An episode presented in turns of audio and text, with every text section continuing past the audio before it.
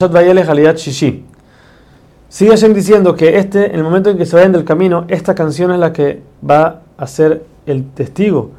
o la advertencia, la cual les va a mostrar que lo que les está pasando es porque ellos mismos se fueron, hicieron lo que no tenían que hacer. Por otro lado, esta canción también nos muestra que la Torah nunca se va a olvidar de Israel, siempre el pueblo va a estar apegado a la Torah hasta cierto punto, aún que puede ser que no cumplen las leyes como tienen que ser, pero la Torah nunca se va a olvidar de nosotros.